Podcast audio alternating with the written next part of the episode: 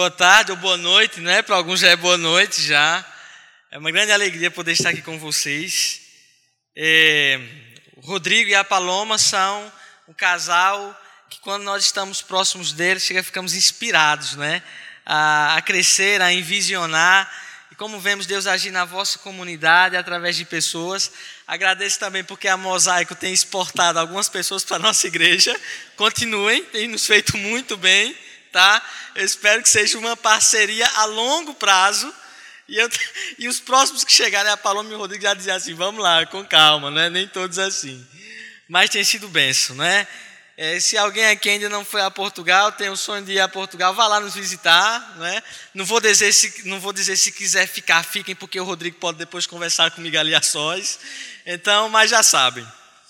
É, o Alan Cooper, que é um dos, das pessoas que eu admiro pela forma que fala, ele disse que nenhum centímetro da vida humana está fora do controle de Deus. E eu acredito que não há um centímetro da nossa vida que de fato esteja distante daquilo que Deus deseja e quer que esteja. Quando há algum tempo atrás, há cerca de seis, sete anos, eu tive um professor aqui no seminário, eu sou de uma cidade chamada Ipubi. Alguém já ouviu falar em Ipubi aqui? Está no Google Maps, está bem, chegou Coca-Cola. Lá no interior, lá já na divisa com o Ceará, Deus me deu a oportunidade de vir aqui para Recife, fazer o seminário. E eu me lembro que na nossa primeira aula de missiologia, o professor pediu para nós orarmos pra, por algum país. Que nós quiséssemos investir algum tempo de oração naquele país. E aleatoriamente, todos nós escolhemos ali um país e começamos a falar sobre, a orar para aquele país. Durante aquele período, sei que nós oramos, mas durante muitos anos, é, eu não levei aquele facto relevante tão relevante assim. Quando eu cheguei em Leiria, cerca de quatro anos atrás, eu levei alguns livros e eu fui abrir aqueles livros para ver o que é que tinha, e eu veio ali exatamente o livro é, e o escrito, qual era o país que eu tinha decidido orar.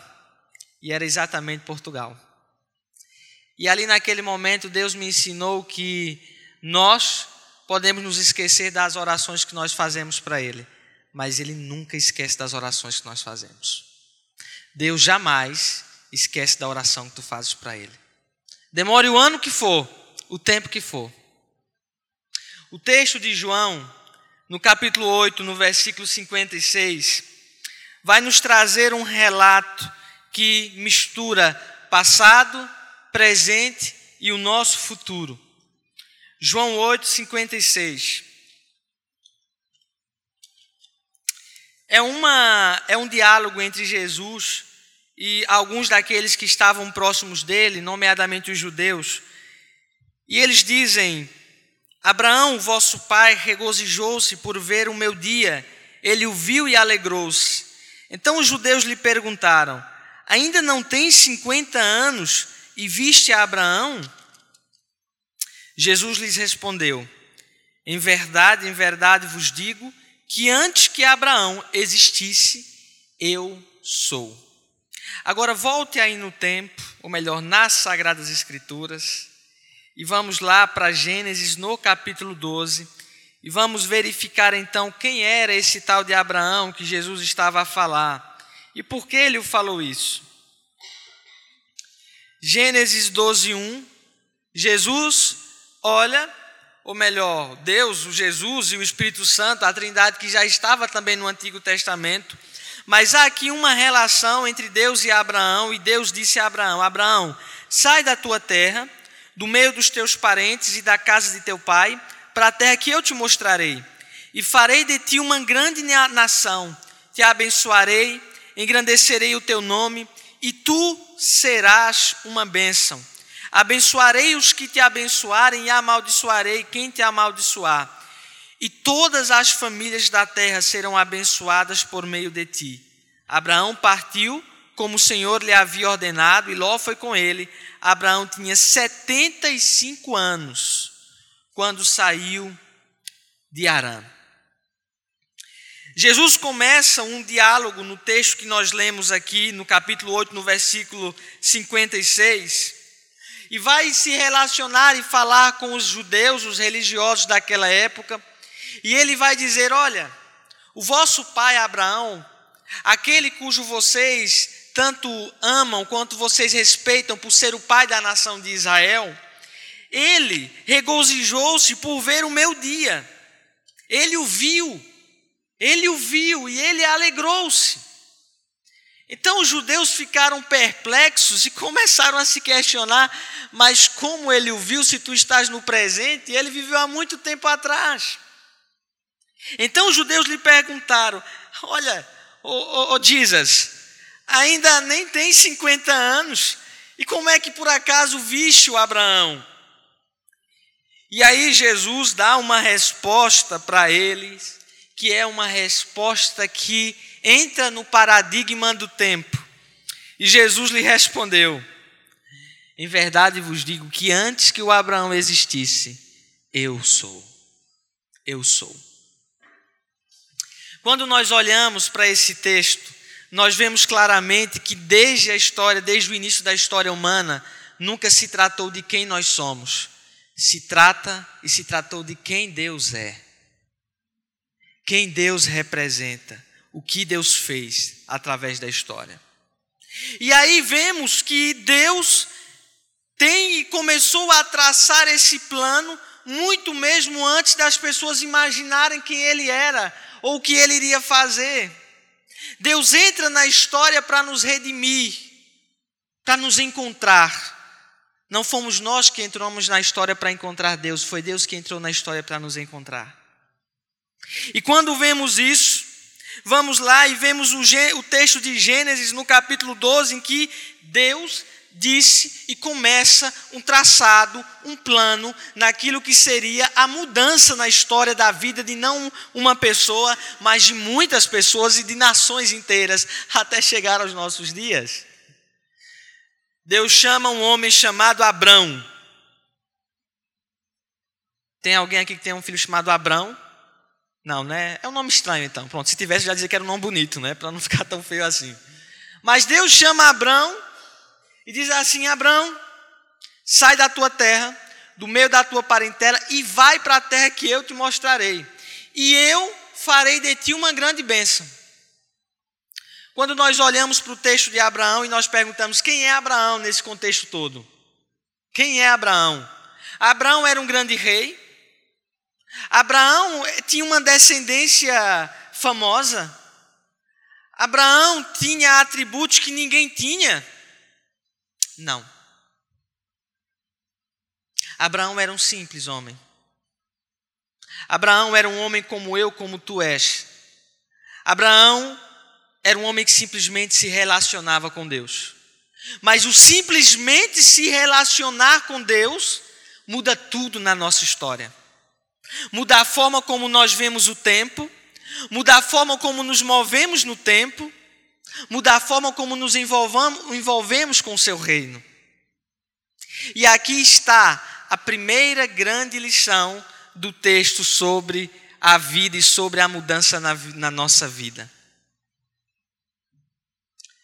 Quando Deus quer trazer uma grande mudança na nossa vida e na nossa história, Ele nos tira da zona de conforto.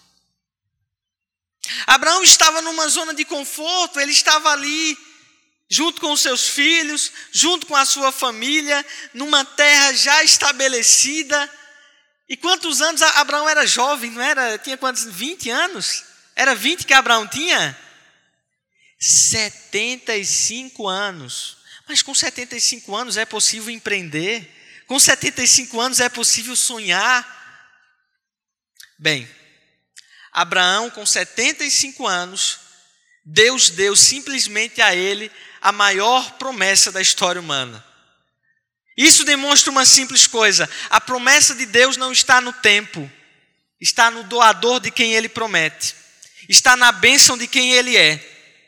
Não está nas circunstâncias, não está no dinheiro, não está nas pessoas, está nele.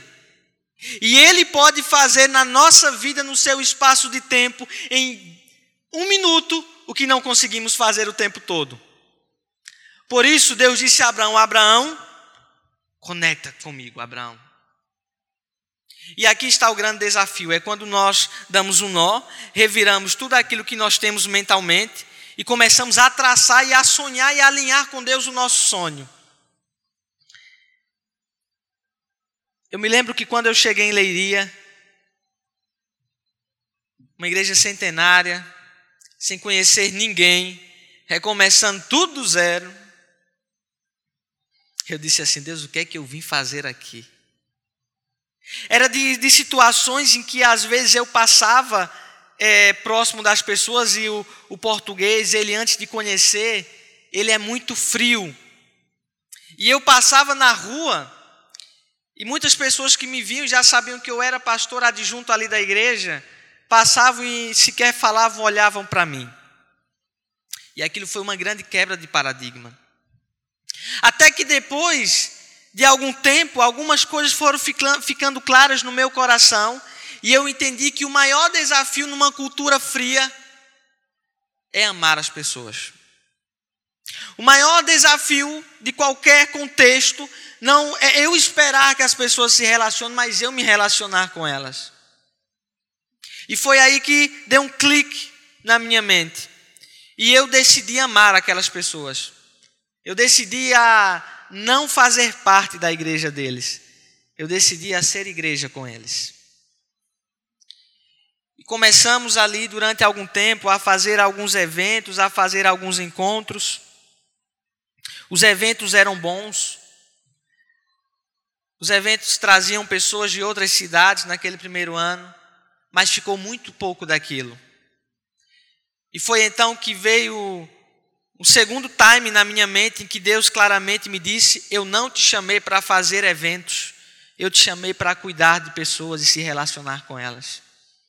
E foi aí então que nós chamamos ali reunimos uns 15 líderes na época, a Igreja Batista Central de Belo Horizonte, o Roberto Botrel estava indo para a Europa. E então nós tivemos a ideia de nos encontrarmos e, e, foi um tempo no nosso centenário em que nós tivemos que romper com o paradigma da história. E nós dissemos, é, é a igreja que nós fomos há 100 anos atrás, é a igreja que nós queremos ser para as futuras gerações? E quando olhamos, e quando olhei para a igreja, vi que a igreja era mais influenciada pela cultura católica do que propriamente pela cultura evangelical. Porque por mais que a Europa já foi o berço do cristianismo, o evangelho nunca havia chegado a Portugal. E nesse momento, aqueles líderes que nós começamos a investir, a trabalhar na vida deles, 15 pessoas, Começamos três pequenos grupos, três grupos de ligação. E as pessoas começaram a crescer, a se envolver. Aqueles que se diziam frios, que não iam se envolver, começaram a se envolver também. E daqueles três pequenos grupos, há um ano e meio atrás, que nós tínhamos, dois anos atrás, hoje nós já somos onze, numa cultura em que diziam que ninguém abria a porta onde as pessoas estão a receber as outras pessoas, onde portugueses estão a abrir a sua casa para acolher, para se relacionar.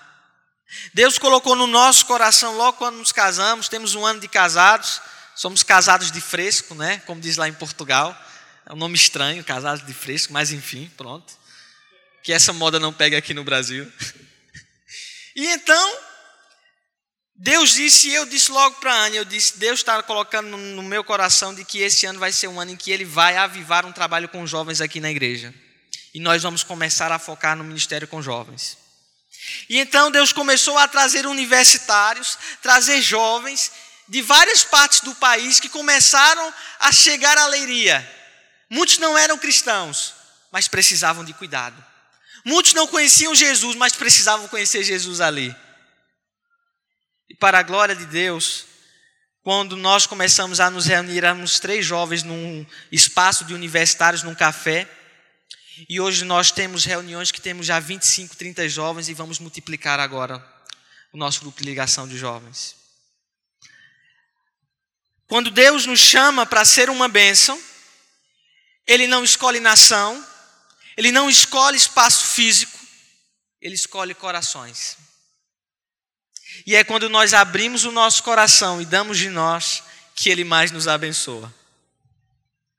O paradigma e a quebra na vida de Abraão é que quando Deus disse: Abraão, sai da tua terra e eu vou te abençoar, e eu abençoarei os povos. É que na verdade a bênção de Deus já estava com Abraão. Quando Deus te convida para abençoar pessoas, é porque a bênção dele já está contigo. Nós devemos nos sentir privilegiados quando Deus nos convida para ser bênção. Porque se Ele nos convida para ser bênção, é que Ele reconhece o nosso valor. É que Ele reconhece que nós podemos ser bênção. E o Abraão, ele não pensou muito. A Bíblia diz que ele não pensou aqui, não titubeou, não olhou duas vezes. Deus somente fez uma promessa para ele, disse: Abraão, vai para a terra que eu vou te mostrar, Abraão e eu vou fazer uma grande bênção de ti, abençoarei os que te abençoarem. E aqui está a segunda lição. Abraão, em obediência, seguiu ao Senhor. Abraão, em obediência, seguiu ao Senhor. Aqueles que obedecem a Deus Aqueles que obedecem a Deus jamais, jamais se arrependem de tê-lo obedecido. Aqueles que honram a Deus jamais se esquecem daquilo que ele prometeu. E o Abraão saiu da sua terra, levou sua família e não tinha um GPS, não tinha um mapa para ele dizendo quais eram as próximas direções. Eh, Deus tem esse tratado com o seu povo, ele nunca dá um GPS, como hoje, né? Às vezes é fácil, só se faltar a bateria ou faltar a internet. Bendita seja a Paloma que nos deu hoje um, um, um cartãozinho né, com internet. Graças a ele não nos perdemos, Paloma. Mas naquela época não existia GPS, não existia Google Maps. Então, como é que a malta não ia se perder? Orientação divina. E para ter a orientação divina é preciso ter sensibilidade. Não é preciso ser perfeito, mas é preciso ser sensível. O Abraão se encontrou com Deus em alguns locais muito específicos.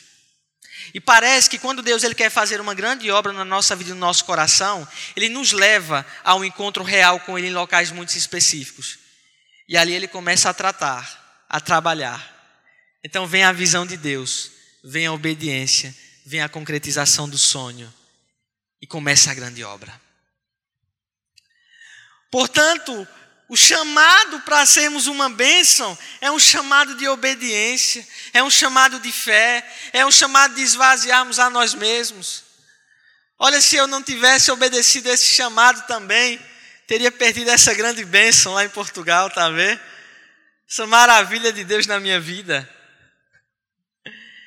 Deus quando Ele trabalha no nosso coração, Ele nos faz espojar-nos de nós mesmos, das nossas feridas, dos nossos traumas. O reino de Deus é um reino que sara as nossas feridas. Mas há feridas que não, não, não saem dali. Elas são curadas, mas ficam a cicatriz. E há lembranças, há marcas que ficam que quando nós olhamos para ela, nós podemos enxergar de duas maneiras. Que dia trágico. Que momento trágico. Que horrível olhar para essa cicatriz. Mas há cicatrizes que ficam, que nos faz lembrar que Ele é Deus. E que essa ferida representa um novo tempo no nosso coração. Por isso, sempre que olhares para as tuas feridas, as feridas da tua alma, para as cicatrizes que tens, recorda-te da redenção que é em Cristo Jesus. Recorda-te da oportunidade do novo começo. Recorda-te do que Ele tem para fazer. Porque é quando nós olhamos para ela que nós nos sentimos imperfeitos, que nós nos sentimos falhos e dizemos: Senhor, agora é contigo. E quando olhamos para esse texto, dizemos: Deus, e agora, Senhor? A obediência, ela nos traz sempre ao novo direcionamento. mas a cada etapa, a cada etapa que nós passamos, nós precisamos de aumentar o nosso grau de fé e intimidade com Deus. Tem um sentido e disse que já no meu coração que o próximo ano vai ser um ano em que a nossa igreja vai experimentar um, um profundo relacionamento com Deus, de oração, de leitura da Bíblia, como nunca experimentaram. E eu acredito mesmo que Deus vai fazer isso. Porque a palavra de Jesus, sem mim, nada podeis fazer, não perdeu a data de validade. Ela continua atual para hoje. Sem Ele, nada podemos fazer. Podemos ter grandes empreendimentos no nosso coração, mas se Ele não estiver nesse empreendimento, os nossos sonhos podem falharem. E até podem não falhar, mas podem nos frustrar. Por isso, irmãos, é fundamental nós termos essa busca, esse relacionamento com Ele e tomarmos decisões. Eu me lembro que eu conheci um senhor que estava lá na igreja já há algum tempo e a esposa dele já ia para, já fazia parte e era uma mulher até crente em Cristo Jesus e ela já ia há algum tempo para aquela comunidade lá para a igreja. Ela já era igreja há algum tempo. Mas aquele homem sempre ia para o espaço de culto com ela. Eu comecei a vê-lo instigado, crescer mais na fé, querer descobrir mais sobre Jesus. E um dia, ao terminar uma pregação é, de alguém lá, eu estava sentado do lado dele e Deus me incomodou a dizer: é, Francisco, o que é que te impede de ser batizado? Tu crês no Senhor Jesus? E ele pegou e disse: Não me falta nada. E eu creio em Jesus. E eu então disse para ele: então no próximo, no próximo encontro de batismos eu quero te ver lá porque eu quero que você tome essa decisão. E eu disse: eu vou estar lá. E foi exatamente isso que ele fez. Aquele homem que estava ali, na sua zona de conforto, há quase 30 anos, que talvez ninguém chegou para ele e disse: Francisco, qual é o próximo passo a dar? Ele tomou a sua decisão de ser batizado naquele dia aceitou o Senhor Jesus no seu coração e começou a ser treinado para ser líder de um pequeno grupo, já com seus 59 anos. E hoje, a casa daquele homem, a vida daquele homem é um exemplo. Se tornou líder de pequeno grupo, influenciou toda a sua família o nosso projeto hoje, como igreja centenária, de ampliar, de comprar um terreno de 12 mil metros quadrados, de construir um auditório para mais de 500 pessoas, de ter um centro social, de ter um espaço para jovens, tudo isso também tem a visão daquele homem ali junto conosco. E eu me pergunto: e se aquele homem não tivesse dado o próximo passo, o que é que ele teria feito na história? O qual seria a história dele? E agora eu te pergunto: e se tu não das o passo que tens que dar agora? E se tu decidires permanecer na tua zona de conforto, o que vais perder? Aquele homem hoje é uma benção. E as pessoas têm sido mesmo impactadas e é um dos administradores da nossa comunidade de fé. Eu tenho visto e e sonhado com uma igreja vibrante na Europa, em Portugal. Eu sei que Deus nos plantou ali em Leiria por uma razão, porque ficar a 16 quilômetros de Fátima, que é o segundo maior polo católico do mundo. E eu não sei o que Deus vai fazer, mas uma coisa eu vos digo: eu, minha família, a igreja, nós queremos ser uma bênção para aquele lugar, nós queremos alcançar pessoas. E eu sei que a bênção de Deus está conosco. Eu sei que a bênção de Deus está convosco aqui. Continuem, sonhem, cresçam, acompanhem a visão da liderança, saiam da vossa zona de conforto e vocês vão ver quão grandes coisas Deus vai fazer através de vós. Esse espaço vai ser pequeno para a bênção que Deus vai fazer e para o que Ele vai fazer convosco. Vamos orar? Deus, em nome de Jesus, te agradecemos por esse tempo, te agradecemos pela tua presença, te agradecemos, Senhor, pelo teu poder que se aperfeiçoa na nossa fraqueza. Ó oh, Pai, ajuda os teus servos a cada dia a crescerem em fé, a te buscarem mais, Senhor, a encherem os seus olhos com a tua visão. E que assim como o Senhor abençoou as várias, as centenas de nações através da vida de Abraão, que o Senhor abençoe também as futuras gerações através dessa igreja, ó Pai. Nós te louvamos e te agradecemos por tudo, no nome santo de Jesus. Amém e amém. Que Deus os abençoe. Continuem a orar por nós e nós também vamos orar por vocês e vamos cada vez mais criar conexões entre mosaico e leiria. Um abraço.